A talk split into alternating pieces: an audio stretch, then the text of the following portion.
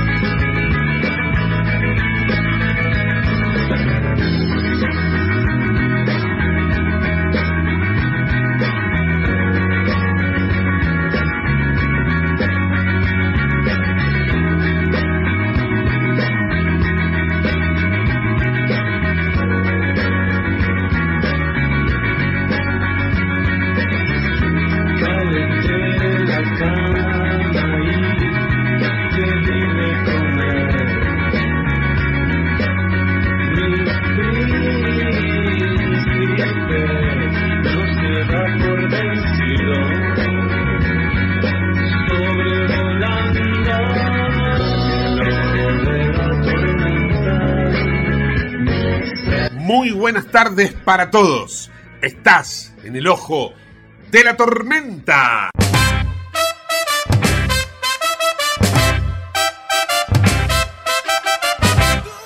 Bueno, rápidamente te voy a contar cómo ha cotizado el dólar en el cierre de las operaciones en el día de hoy, en las diferentes expresiones, claro está en la pizarra del Blue, 470, 470 pesos el Blue que volvió a tener o a expresar una caída con respecto a la cotización de ayer, que hay que recordar que había cerrado en 474. El dólar oficial terminó cerrando en 233 pesos. Eh, también ha sido un día de contención para los dólares bursátiles, tanto el contado con liqui como el MEP cerraron sus operaciones en 429 pesos. Es el dólar que más le interesa al gobierno porque de alguna manera es por donde más eh, dólares se fuga eh, del Banco Central. El dólar solidario terminó en 384, este es el dólar más barato que podés conseguir, pero te pagan o te permite, mejor dicho,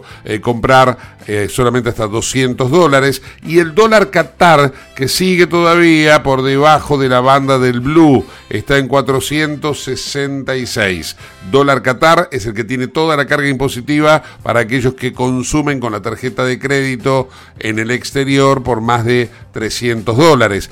Este dólar Qatar, pese a la vigencia que tiene, bueno, no ha influido mucho en el turismo que ha salido de la Argentina, porque efectivamente por allí ingresa una gran recaudación para el gobierno, lógicamente traducida en pesos, pero bueno, de alguna manera es un dato para tener en cuenta. También dato para eh, tener eh, muy en cuenta en la jornada del día de hoy, tiene que ver con que el Banco Central de los Estados Unidos, conocido como la Fed, bueno, subió la tasa de interés a su mayor nivel en 16 años. Hay que recordar que la Argentina ya lo había hecho también la semana pasada, subiendo la tasa de interés al 91%. Bueno, en este caso, el Banco Central de Estados Unidos sube la tasa de interés en medio de la turbulencia del sector bancario, con una pugna política por el tope de la deuda en los Estados Unidos. Hay que recordar que siempre está la amenaza del default, pero en esta oportunidad el Partido Republicano parece que está mucho más duro que en otras veces. Y bueno, eh, hay una amenaza en ciernes de eh, default por primera vez en la historia sería. Eh, a esto se ha referido Joe Biden en los últimos días y en las últimas horas. Entonces, la Reserva Federal aumentó el índice de referencia a aproximadamente entre el 5 y el 5,25%. Esto afecta toda la economía de los Estados Unidos. Van en busca de eh, contener o domar el potro de la inflación. Ayer se conoció que en Europa, en la eurozona, la inflación fue del 7%. Entonces, eh, de alguna manera también Estados Unidos, 7% anual, eh, nada que ver con la Argentina. La Argentina va a ser 7,5% mensual. Eh, y decía que sube la Fed 5 a 5,25% la tasa de interés, pero bueno, eh, aparentemente, después de 14 meses de alzas, la Fed adelantó que este sería el último incremento y esto de alguna manera también eh, está anticipado que, o anticipando que hay ya un poco de control sobre el índice inflacionario. Vamos a tomar contacto ahora con el tránsito. Dale, Agus, dale, vamos, vamos, vamos. En el ojo de la tormenta actualizamos la información del tránsito y los servicios públicos. Alejandro Ginard, muy buenas tardes. ¿Cómo estamos, Ale? Buenas tardes, Mura. ¿Cómo le va? Muy bien, por suerte. Eh, ya en la hora del regreso, con algunas complicaciones eh, para contarles. A ver, cuéntenos. Estoy, es como que me angustia ahora.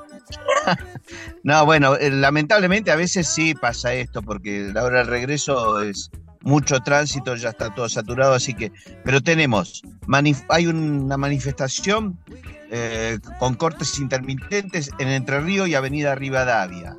Eh, también en, la, la, avenida Perito Moreno y Agustín de Bedia hay reducción de carril, de un carril sentido a la avenida Sáenz, ahí donde está el Metrobús, bueno, ahí hubo un choque, así que hay un corte y desvío. ¿eh? Policía de la ciudad está desviando eh, e-, en esa zona. También hay un choque, nos vamos a la autopista del buena, la autopista panamericana, que es importante porque ahí mucha gente se desplaza para la zona norte, a la altura de Capitán Juan de San Martín, mano al norte justamente, hay reducción de calzada, hay tres carriles menos, en ese sector hay cinco carriles, así que hay mucha demora por un choque múltiple entre cinco vehículos. Afortunadamente solo hay algunas personas eh, con, heridas leves, pero que ni siquiera requieren traslado, pero bueno, eh, esto lleva tiempo retirarlos, así que paciencia a los que están circulando por ahí. Bien. En, en lo que es este, la autopista al oeste, la marcha está cargada, pero intensa, eh, en sentido al oeste, sin que se registraran inconvenientes, lo mismo que la autopista Buenos Aires-La Plata, ya con mucha demora en la zona de, Dock Sud. Poco antes, ya en esa zona, antes del peaje, ya se empieza a concentrar mucha cantidad de vehículos. Después fluye hasta la zona de Quilmes un poco mejor y bueno, ya para La Plata va bastante bien lo que es la autopista Richeri sin inconvenientes, lo mismo que su continuación, la autopista Jorge Newbery, también buena marcha. Y nos vamos a los servicios, si les parece.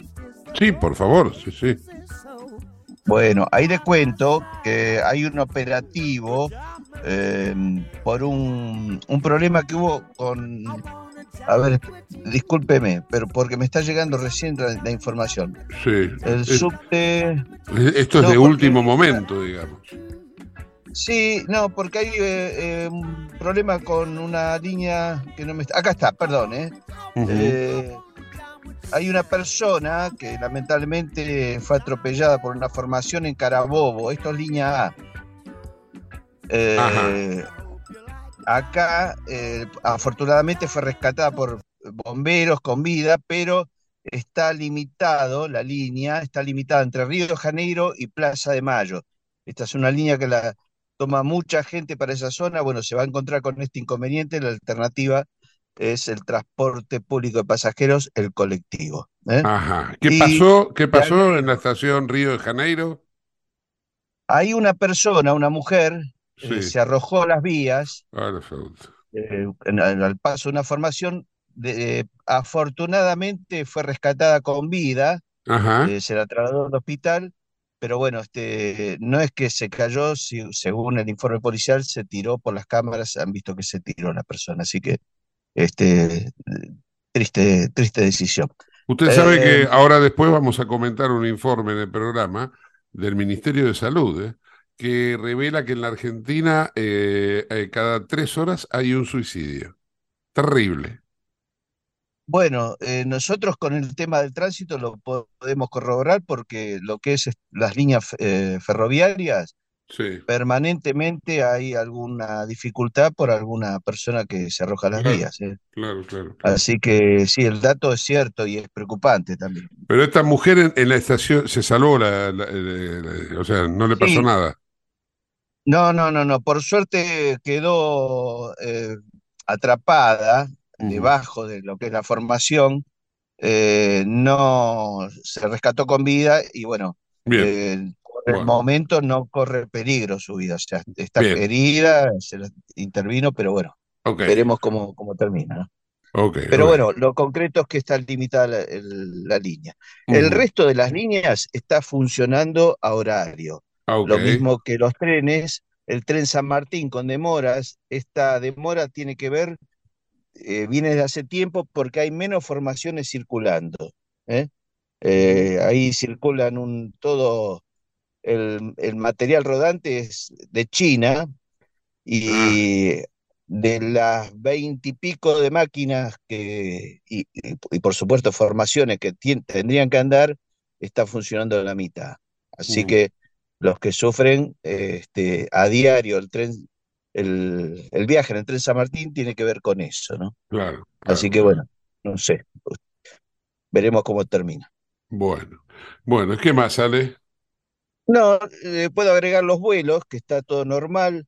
¿Vio Ajá, esa imagen, esa imagen del día que hubo mucho viento? sí, el domingo un creo que fue, ¿no? tremendo, ¿eh? la verdad que la pericia del piloto porque pudo aterrizar eh, en Ezeiza, en Aeroparque no lo pudo hacer por los vientos cruzados y después de, de dos intentos, eh, finalmente en el tercer intento, pero en Ezeiza ahí pudo aterrizar. Tremendo por los pasajeros también, ¿no? Pero bueno, eh, tenemos buenos pilotos, creo, en Argentina, ¿no? Sí, sí, sí, sí, la verdad que se, podía haber eh, producido una tragedia. Sí, sí, sí, por la imagen que se ve, cómo se eh, estaba casi ya muy cerca de, de- de pocos metros de la pista y, y el avión se inclina, podía haber tocado algún extremo de, de la, del ala y bueno, no, no estaríamos contando, contando otra historia. Sí, Así sí, que sí, no, no, este, no. suerte y qué susto la gente que estaba arriba del avión. Las alas que están este, quebradas son las de la gente de Núñez, ¿no? Que ayer tuvieron cinco cosas, Este, cinco cosas que les están molestando, ¿no? sí, yo puedo decir que eh, tuvo suerte en algunos partidos Y en el último minuto, el último, el último minuto, agregado y agregado, este, se salvó. Así que en algún momento iba a caer este, como un avión sin alas, sí, seguramente. Claro, claro, claro. De Arriaga, ¿se sabe algo o todavía está juntando dinero para ver si él hace una colecta mejor que la de Maratea? No, no creo que llegue. Dice que donó, dice que donó. ¿Qué va a donar? No sé. Le donó a la carnicería y compró una entraña, eso, eso donó. claro, sí, ahí vi, vi imágenes de él que siempre está recorriendo rutas y, y se la pasa comiendo también. Así que este, no sé si con donaciones que le hacen a él, me parece en este caso. Bien, bien. Bueno, este, le mando un saludo. Usted con San Lorenzo viene bien, está ahí, está ahí eh, cerquita. Te lo dije la otra vez, siempre somos felices, siempre. Bueno, bueno, le mando un saludo muy grande, Ginar. Gracias por todo, ¿eh? Hasta cualquier momento y no hablamos de Racing, hasta Ah, No, no, no, mañana, mañana vamos a hablar de Racing. Alejandro Ginard, en el ojo de la tormenta. Chau, chau, Ale. Hasta cualquier momento. Comunicate al 11 5965 2020. El WhatsApp de Late.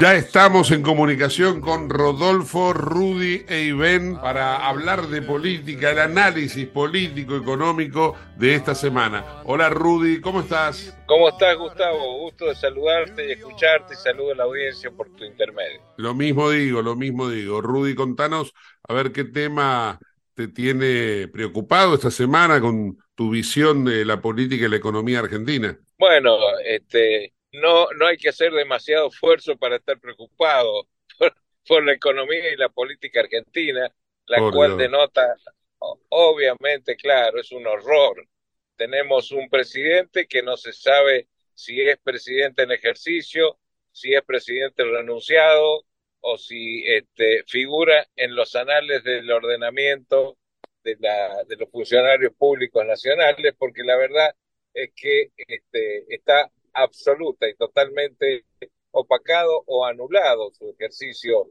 fáctico de, de, la presidencia de la nación. Lo hemos visto en el día de ayer, en su arribo a la República del Brasil, donde incluso en el mismo aeropuerto donde arribó, no había ningún funcionario argentino que lo estuviera esperando, porque no se vio absolutamente nadie del cuerpo diplomático argentino recibiéndolo, excepto el embajador Scioli que fue con él en el avión. Con lo cual, este, fue acompañado, obviamente, canciller Cafiero, argentino, que más que canciller es su telefonista, es su secretario privado. Este, y ligado a ellos dos, Sergio Massa, que parece ser que está haciendo agua por todos lados, porque la economía está absolutamente descontrolada.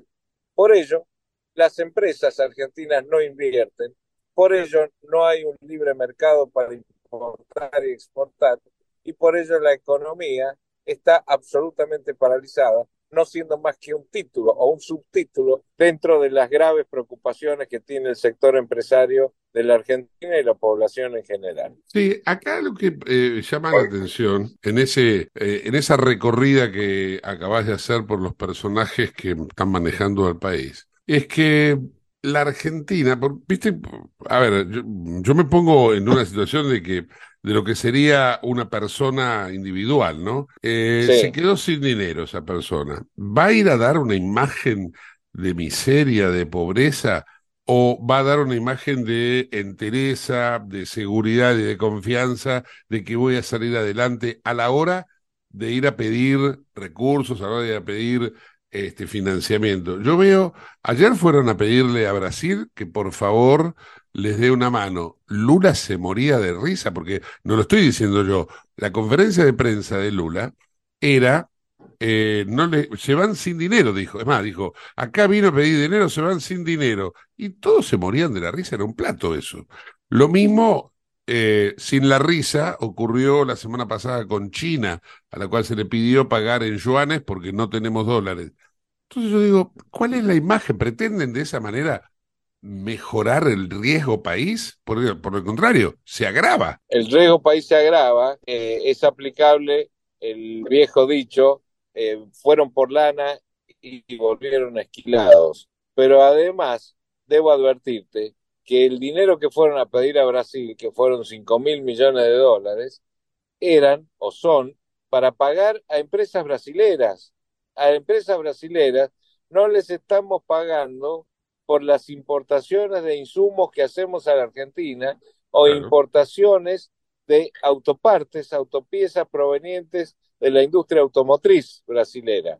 Es decir, que nosotros debemos a Brasil 5 mil millones de dólares a empresas nacionales de ellos que no estamos pudiendo pagar, no estamos pudiendo girar los dólares necesarios porque no los hay, y fuimos a pedir un crédito para justamente volver sin dinero, pero que con ese crédito se le pague, el gobierno de Brasil le pague a la empresa brasileña. O sea, una situación espantosa, de quiebra moral, económica y política absoluta, y estos tipos todavía va, viajan en, en, en, tropel al exterior, este, gastando dinero público en, en el avión ese que debe salir una fortuna, mover ese jet con estos ratones encima, este, a la nada, a chupar, a morfar y, y, a divertirse un rato a Brasil para después volver con las manos vacías y sin poder haber solucionado ningún problema. Y no solo eso, sino que además agravan el riesgo país, como vos decís. Entonces el riesgo país es tan alto que es superior ya o igual al de la crisis del 2001. Entonces, que me digan a mí que todavía no entramos en hiperinflación, nos están mintiendo ya estamos en hiperinflación, ya no podemos pagar abs absolutamente ningún compromiso y en cualquier momento los bancos van a empezar a comerse los plazos fijos de la gente y entregar papelitos de ilusiones o de colores. Entonces, señores, tomemos conciencia que el país está quebrado, que el país necesita un cambio, que el país necesita un cambio no en definiciones, sino en hechos, en medidas y en situaciones complejas que estamos o, nos están llevando al borde de una disgregación absoluta y total dentro de la sociedad. Esa es la sentencia final que, que tengo para decirte, Gustavo, lamentablemente. Mejor sería estar hablando de empresas que vienen a invertir al país, mejor estaríamos hablando de juventud que dejó de irse, este, esta sangría de gente joven que se va en busca de mejores oportunidades, que lo hemos hablado en reiteradas oportunidades con vos. Este, mejor sería hablar de, de, la educación, de, de la conformación o formación de dirigentes en la Argentina, de una clase empresaria, porque esto no es solamente responsabilidad de los políticos, también hay empresarios aplaudidores, ventajita o ventajeros del poder que se han enriquecido enormemente con esta desgracia, con este desorden, empezando por los que vendieron insumos en época de pandemia y siguiendo por las empresas constructoras que están en los cuadernos y siguiendo también después por otros sectores que se benefician absolutamente negreando este, en la economía argentina porque la presión que hay impositiva lo único que hace es fomentar aún más la economía en negro. Y eso se trasunta en la falta de contratación de mano de obra para, este, para las personas, para empleo, y etcétera, etcétera. Entonces, todo negro acá. Y hemos llegado a un punto tal que debemos finalizar con esta caterva de, de, impresentables dentro de los gobiernos. Rudy, de, paso aprovecho dos hechos que están vinculados en un sentido uno a la economía, pero todo deriva en la política, ¿no? Y voy, voy a transitarlos para, para que vos te explayes luego con tu opinión.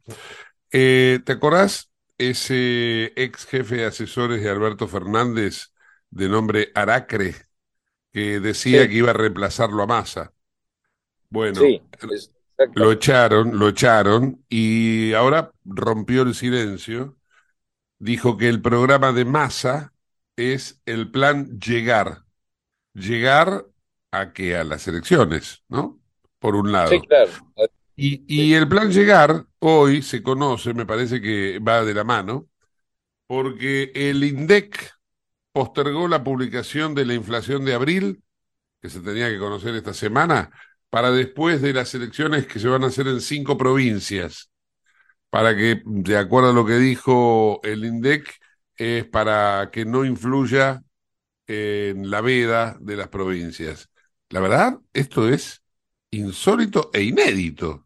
Aparte de insólito e inédito, es, pasible de una sanción penal a los responsables del INDEC porque como funcionarios públicos que son, yo pregunto, ¿están cumpliendo con sus deberes de, funcionario público? No, eso está pautado en el Código Penal.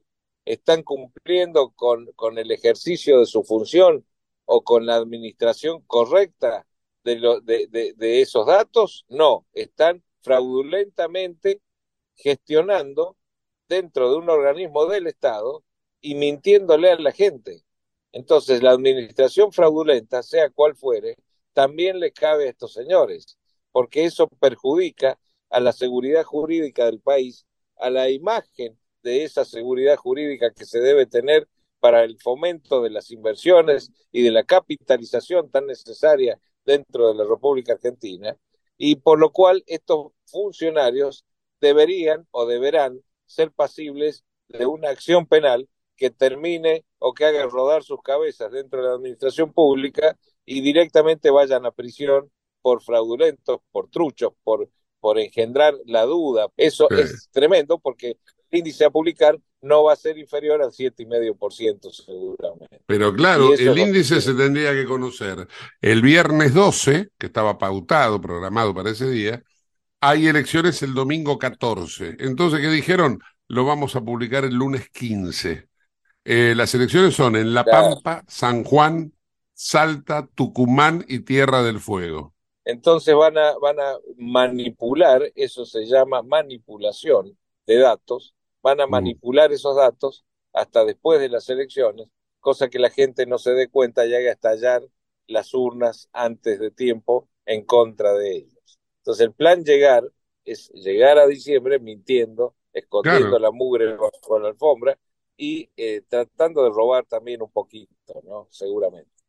Claro, sí, sí, es increíble. Esperemos que las elecciones en esas provincias y en las que sobrevendrán se desarrollen con total normalidad y siempre teniendo en cuenta que es el- la única arma letal y efectiva que tiene el ciudadano de a pie para hacer valer sus derechos. Entonces, ojalá que se vote con responsabilidad y dentro de las opciones que hay se elija la menos mala, este, porque mejores sabemos que no abundan. Con lo cual, solamente pido como deseo que se vote normalmente y se vote a la menos peor de todas las opciones. Rudy, un fuerte abrazo. Hasta la semana que viene.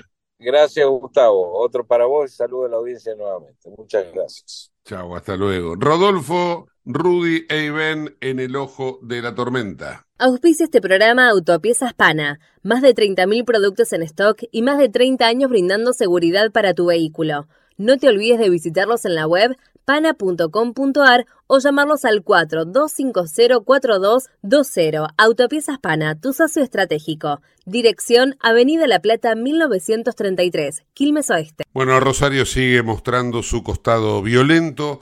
Eh, asesinaron a dos hombres y balearon a un adolescente. Un joven fue ultimado con siete disparos. La otra víctima falleció después de recibir nueve impactos de bala.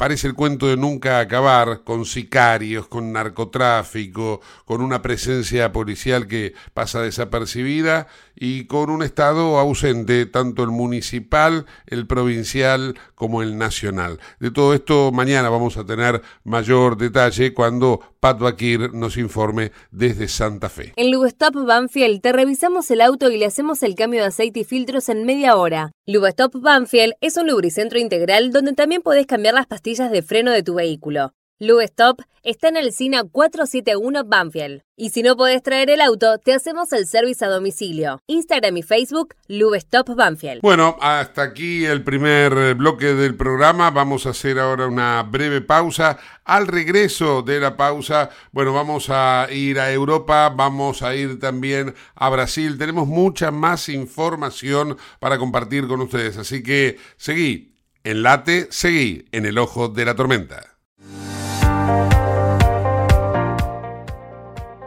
Urgente. La Subsecretaría de Atención Primaria y Salud de Merlo informa, todo paciente adulto con síntomas o sospecha de dengue debe concurrir a la guardia del Hospital Eva Perón, ingresar por la calle Pasteur, acercarse al mostrador, anunciarse y de ahí se lo derivará al consultorio correspondiente. Los síntomas del dengue son fiebre acompañada de dolor detrás de los ojos, de cabeza, muscular y de articulaciones náuseas y vómitos, malestar intenso general, aparición de manchas en la piel, picazón y o sangrado de nariz y encías.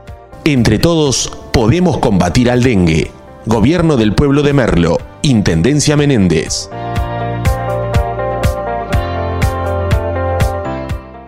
Autopiezas Pana, distribuidor nacional de autopartes, líder en el rubro suspensión, dirección y frenos para vehículos. Para más información sobre las marcas que trabajamos, visítanos en nuestra web pana.com.ar o escribinos a nuestro email pana.pana.com.ar. Autopiezas Pana, tu socio estratégico. 28, 34, 58. 73. No importa si tenés 18 o 70 años, vos también podés terminar la secundaria de forma virtual y desde cualquier lugar del país. Con educación hay futuro. Conoce más en buenosaires.gov.ar barra Terminal la Secundaria. Buenos Aires Ciudad. Te invitamos a conocer La Pampa, porque creemos en una nueva forma de viajar a un ambiente ideal para estos tiempos. Aire puro, bosques y fauna nativa, gastronomía gourmet, vinos patagónicos, pueblos con historias emocionantes. En La Pampa, seguro te relajás, seguro te emocionás, seguro disfrutás. Viaja seguro, viaja a La Pampa, portal de la Patagonia. ¿Sabías que todos los accidentes por inhalación de monóxido de carbono son evitables? Chequea que la llama de tus artefactos sea siempre azul. No olvides ventilar los ambientes de tu hogar todos los días, verificando que las rejillas cuenten con salida al exterior y las ventilaciones no estén tapadas ni sucias. Y controla las instalaciones internas con un gasista matriculado. Con estos consejos, proteges a tu familia. Metrogas, damos calor. ¿Qué es lo que hace a San Isidro distinto? ¿Será que vivimos haciendo obras que nos hacen vivir mejor, como la nueva senda del hipódromo? ¿Será porque seguimos haciendo megaconstrucciones? Sí, porque seguir mirando hacia adelante hace todo distinto. San Isidro, municipio. CRIBE, Centro de Rehabilitación Integral Belepoc, atención dedicada ante las principales enfermedades crónicas e invalidez del sistema nervioso. www.cribe.com.ar, Independencia 5182, Villa Ballester, teléfonos 4768-6774 o 4767-6296. Merlo crece en obras. La Secretaría de Obras y Servicios Públicos de Merlo avanza con el plan de renovación de la red vial. Estos trabajos mejoran la transitabilidad de las calles, la seguridad y la calidad de vida de nuestros vecinos. Ya finalizaron trabajos de pavimentación en la calle Junín entre Cervantes y Ruta 40 en Merlo Centro. Se encuentran en ejecución en Irigoyen entre Garay y Cámpora en Merlo Norte y continúan nuevas obras en el distrito. Merlo crece en obras. Intendencia Menéndez. ¿Tenés Galicia? Tenés que saber algo. ¿Tenés alguna duda? Tenés alguien que te escucha y te da atención 24/7. ¿Tenés ganas de hacer algo? Tenés muchos beneficios en lo que más te gusta. Tenés ganas de no hacer nada. Tenés una app para hacer todo desde el celular sin moverte del sillón de tu casa. Tenés, todo para vivir un día a día mejor. Tenés Galicia. Tenés Galicia.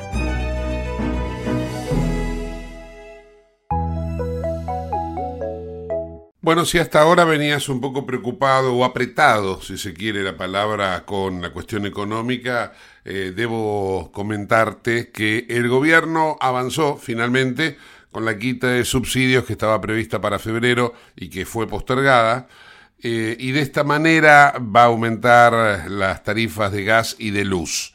Son unos 5 millones y medio de hogares considerados de ingresos altos que van a comenzar a pagar a partir del mes que estamos en curso, es decir, en, en mayo eh, ya se empezó a correr, ¿no? Va a llegar seguramente con la factura de junio. La tarifa plena por el servicio de energía eléctrica, con subas promedio estimadas en un 97% a igual consumo. ¿eh? Desde la Secretaría de Energía no detallaron porcentajes, pero estimaron subas de 3 mil pesos promedio por factura a nivel país con la quita de subsidios y con la segmentación de usuarios de acuerdo a sus niveles de ingreso. Los de ingresos altos, o sea, nivel 1, van a pasar a pagar siete veces más por la energía que los usuarios de menores ingresos, nivel 2, ¿no? Y hasta cinco o seis veces más que un usuario de ingresos medios, el de nivel 3. Todo esto, insisto, es porque de alguna manera el gobierno terminó quitándole el subsidio a un montón de gente y bueno, de esta manera impacta en la inflación y obviamente en tu economía. ¿Estás buscando vinos para darte un gusto o para regalar? La Vinoteca Uva Morada cuenta con una amplia variedad de vinos exclusivos para diferentes ocasiones. Buscala en Instagram, arroba uva morada. Uva morada, vinos especiales para personas especiales. Arroba uva morada ok. En un año clave para la expansión internacional de las economías de Argentina y Brasil, escuchamos a Gustavo Segué. María, María es un don. Estamos en comunicación con Gustavo Segre, socio director de Center Group y analista internacional. Hola Gus, ¿cómo estamos? Buenas tardes, Gustavo. Buenas tardes a la audiencia. Muy bien, todo bien. Ahí atento a la foto de la reunión de Lula con Fernández, porque no pasó de una foto, Gus. ¿eh? Todo el viaje este fue para la foto. Ni el título lo ayudó. Eh, Lula dijo, vamos a ver qué podemos hacer. ¿Te suena? Va- vamos a ver. Bueno, che, ¿no me compras una rifa? Llámame mañana. Che, ¿no me prestás plata? Eh, mm, eh, pará, me están llamando. No, ninguno de los dos dijo nada eh, en concreto y lo que me llamó la atención es las carcajadas de Lula cuando Lula dijo y se va para la Argentina sin un mango. O sea, es Lógico. increíble esto. Fue sincero. Es Lula fue sincero. Sí, pero vos sabés que, mira, vamos a empezar a desmistificar algunos temas. Pri- primer Sí. objetivo. Por favor. Voy a ayudar a la Argentina ante el FMI para que le saque el cuchillo del cuello. Yo me imagino a alguien del FMI diciendo, che, ¿quién es este coso? ¿Qué tiene que ver? Pará, nosotros le prestamos plata a un gobierno, a un país, no a Macri. Si hoy Lula le presta plata a Brasil, el próximo gobierno no le puede, eh, perdón, Lula le presta plata a Argentina, el próximo gobierno no le puede decir, ah, no, se la prestaron a Fernández. No, se la prestaron al Argentina. país. Claro. Punto. Y en aquel momento se la prestaron porque nadie se la prestaba con una tasa de interés bastante amigable, por cierto. ¿Y ahora qué pasa? Y ahora Argentina no está haciendo lo que tiene que hacer, bajar el gasto público, mejorar la situación fiscal. Entonces, en ese sentido, el FMI le dice, che, mirá, vos lo que me estás pagando es con la plata que yo te di. ¿Cuándo empezamos a hacer los números de verdad? Y el FMI le puede decir a Lula, bárbaro, yo le saco el cuello, el pescuezo, el cuchillo, lo que vos quieras que le saque. ¿Vos vas a hacer la garantía? Entonces el argentino va a decir, la garantía soy yo. Claro. Claro. Bueno, primer punto, FMI, sacalo. FMI, sacalo. Ahora viene el otro, BRICS, el Banco de los BRICS. Vamos a agilizar con el tema de los BRICS para que el BRICS le pueda prestar plata a la Argentina. Yo fui a la base, carta orgánica del BRICS, Banco BRICS, que es también conocido como el nuevo Banco de Desarrollo, fue creado en el 2014, Brasil, Rusia, India, China y África del Sur, con el objetivo de, dos puntos, proveer financiación para proyectos de infraestructura y desarrollo sustentables en los países miembros o en otras economías emergentes. ¿Dónde entra el préstamo financiero para Argentina? No está en la carta orgánica. Olvídate. Chao, fuera. Otro tema, fuera. A decir, bueno, che, ¿y nos van a prestar una guita para financiar el superávit comercial de Brasil? Y ahí Lula empezaba a mirar para otro lado. ¿Eh? ¿Eh? Vos comprarle al que vos quieras, comprarle a China si querés, te dan swap cambial, porque para hacer eso, Brasil precisa el, el ok del Congreso y del Banco Central, y el Banco Central, que es el que maneja la política monetaria, es autónomo, no depende del Poder Ejecutivo, inclusive Lula le está pegando con todo, precisamente porque no hace lo que él quiere. Entonces, ¿cuáles son las posibilidades concretas de que en corto plazo Brasil ayude a, las- a la Argentina? Cero. Cero. Y ahí te dice, bueno, en las próximas semanas, próxima semana puede ser la semana que viene o de acá a ocho semanas, o de acá a 52 semanas, un año. Sí, sí, sí, sí. Sí, sí. Y, y la, la frase correcta fue la de Lula. Se vuelve sin plata. Se vuelve sin plata. Y, Y y esa es la realidad. y el- el- a lo que yo voy es, y todos muriéndose de la risa del chiste de Lula, hasta inclusive los argentinos. Entonces, la verdad me dio como una especie como de, te, te lo digo, me da, me da vergüenza. Porque digo, Es, es para dar vergüenza, sí. Además era, era gracioso la, la, eh, la comitiva. Tres posibles candidatos a presidente y un presidente que se está yendo. Lo tenía Que está haciendo muy buen laburo como embajador, muy buen laburo. Agustín Rossi, Sergio Massa y Qué Alberto. Fernández. no, no había reparado en ese detalle, claro. Faltaba Cristina y cantaban bingo, pero no había plata, no hay plata, y encima en un momento político muy complicado de Brasil. Ayer mismo se tenía que hacer, en teoría, la votación en el Congreso de una propuesta de ley que se llama de la censura, para que te des una idea, así, eh, cu- curricularmente de la censura. Según el PT era de libertad, pero la libertad para ellos, para el resto es censura. Claro. Bueno, como iban a perder, la sacaron de la pauta. Tenés la comisión mixta de investigación de lo que ocurrió en los actos de golpe, de vandalismo, de terrorismo. ¿En- como en qué quedó eso? hay una comisión que se está formando. La comisión Ah. se está formando y eso va a dar mucho que hablar. Otra comisión del Congreso de las invasiones de los, de los sin tierras, de los Juan Grabois de acá. Ah, Y, y tenés otra que es el arcabouzo fiscal, que es un proyecto para elevar el gasto público en función de la recaudación, y la propuesta de reforma tributaria. ¿Vos te crees que con ese despelote que Brasil está teniendo, alguien va a decir, che, pará, pará, paremos todo porque Argentina pide plata? claro, me imagino. Pero además de esto que acabas de comentar, Brasil ya tiene sus propios problemas de metidas de pata en el exterior, ¿no? Con Y todo lo que le, ha pasado a Lula últimamente. Sí, y muchos, la verdad que muchos. Así que bueno, hay que esperar a ver qué pasa.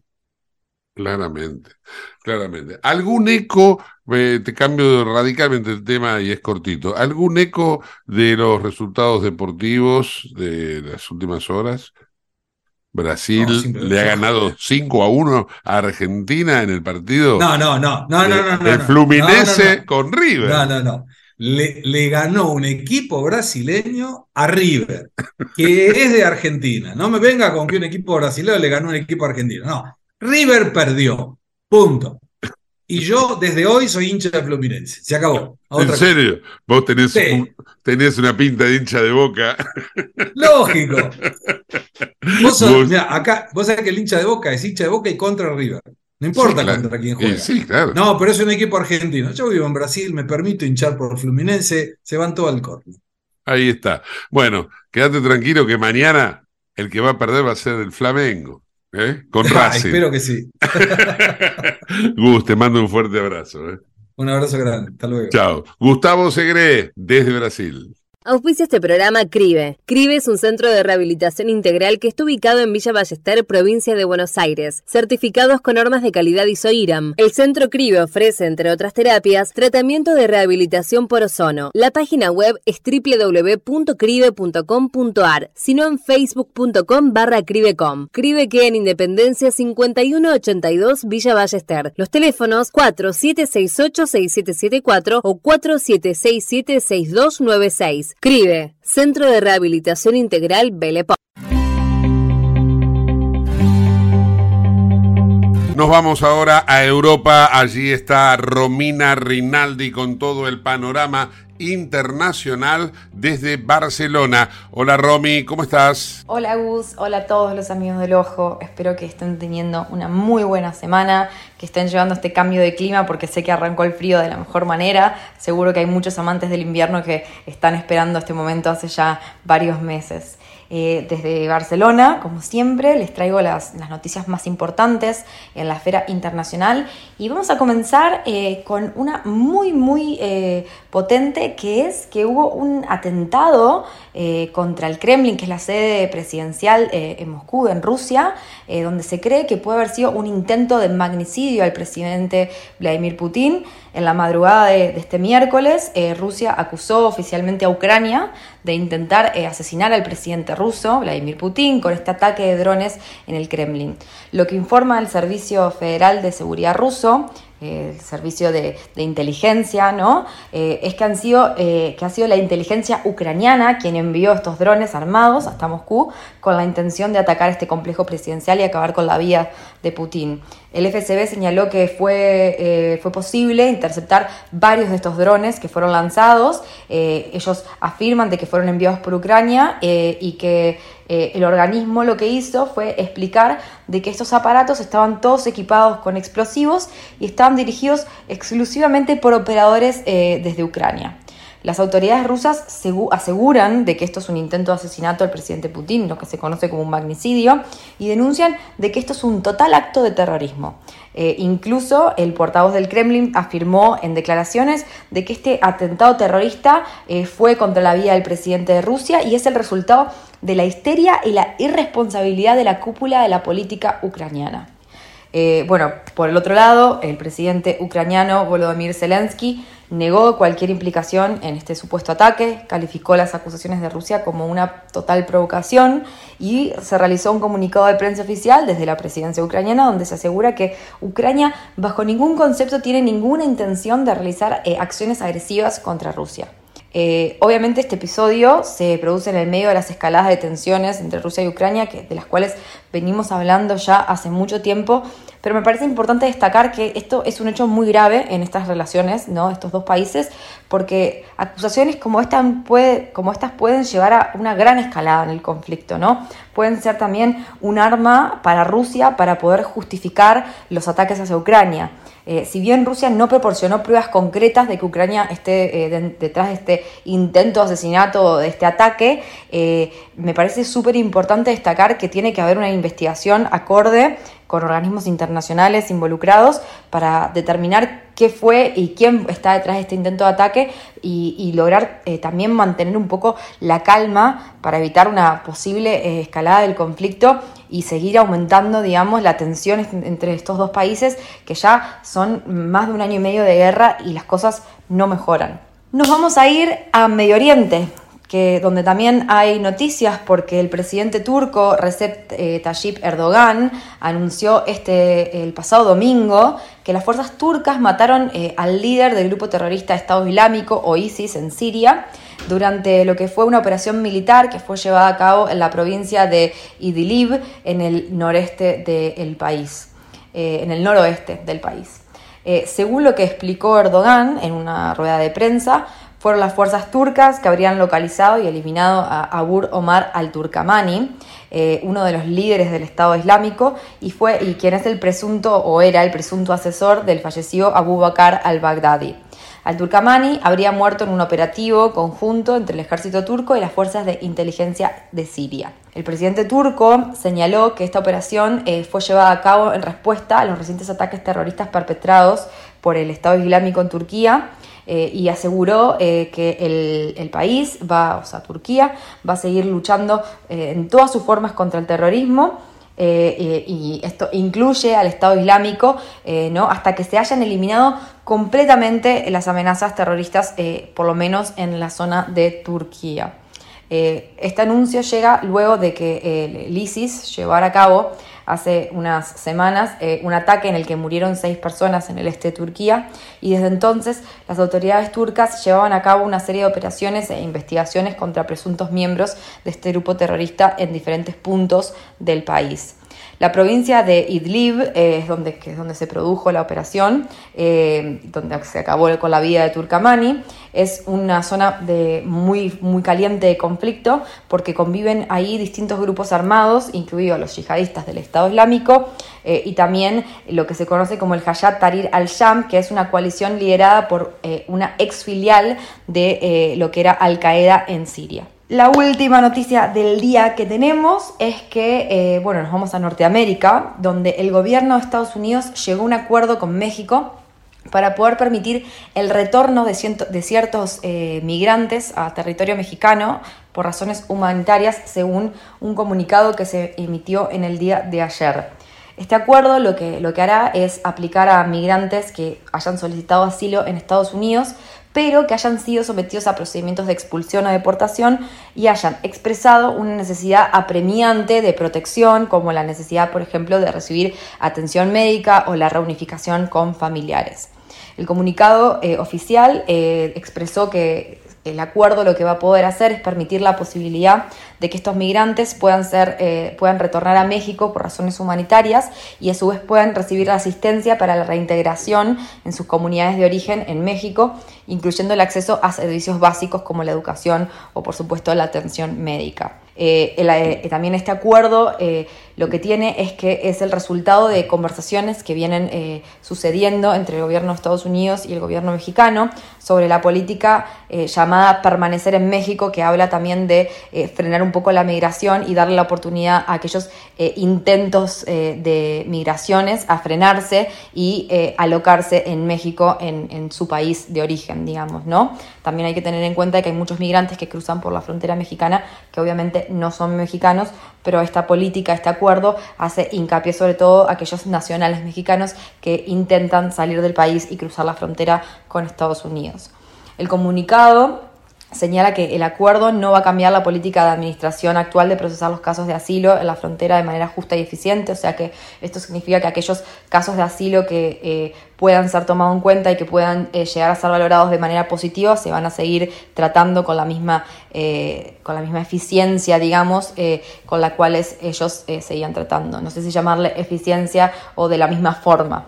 Eh, bueno, el acuerdo eh, entró en vigor en el día de ayer y se va a aplicar de forma retroactiva eh, para todos aquellos migrantes que fueron devueltos a México por razones humanitarias desde el 20 de enero de, del 2023. Es importante para mí eh, intentar entender de que este acuerdo eh, es un cambio bastante fuerte en lo que es la política migratoria de Estados Unidos, sobre todo lo que respecta a aquellos migrantes que fueron deportados y regresados a México, porque antes había como lo que se llaman también las devoluciones en caliente, que son eh, generalmente deportaciones que tienden a vulnerar, vulnerar mucho al, ser humano y, y, por tanto violar los derechos humanos. ¿no? El hecho de que México también acepte recibir de nuevo a estos migrantes y brindarles una asistencia especial para que puedan ser reintegrados en las comunidades de origen, eh, considero por lo menos que es un paso muy importante la protección de los derechos humanos y también la dignidad de estos migrantes. Eh, también Obviamente que este acuerdo no cambia la política de administración de, procesar los casos de asilo, como mencionaba anteriormente, pero sí es un, pasito eh, más allá en materia de derechos humanos. Bueno amigos, esto ha sido todo por hoy y nos vemos la semana que viene con muchas más noticias en el ámbito internacional. Claro que sí, Romy, la semana que viene nos volvemos a encontrar. Un beso enorme, buena semana, chau chau. Viví la experiencia OnFit, descarga la app y lleva tu entrenamiento a todas partes, disponibles para iOS y Android. Bueno, Cristina Kirchner fue condenada en la causa vialidad, eso ya lo sabemos todos, pero la Cámara de Casación Federal recibió ahora la causa y comienza entonces el proceso de las apelaciones. Es la sala cuarta de este tribunal que comunicó que el expediente con la sentencia ya está radicado allí. Ahora lo van a analizar, van a convocar a una audiencia presencial antes de emitir su decisión. Si bien es un trámite administrativo, eh, pero implica, lógicamente, un paso más en el derrotero de la causa que terminó con la condena a Cristina Fernández de Kirchner por corrupción en los contratos de obra pública vial de Santa Cruz, por la cual pesa sobre ella una pena de seis años de cárcel. Hay que recordar que cinco días hábiles después de que tanto la vice como el fiscal Luciani presentaran sus apelaciones para borrar y agravar esa condena respectivamente, la sala 4 de la Cámara Federal, estamos hablando en casación penal, ¿no?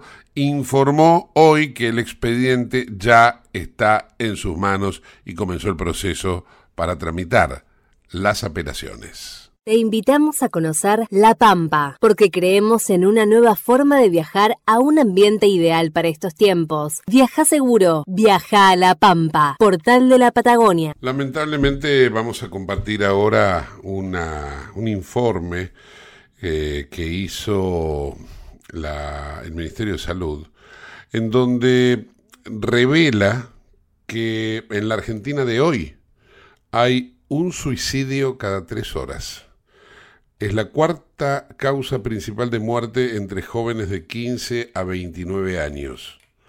Y precisamente este informe epidemiológico eh, lo han hecho eh, analizando 31.847 casos de personas que decidieron quitarse la vida entre los años 2010 y 2019. Se actualiza el día de hoy teniendo en cuenta la proyección hecha, ¿no?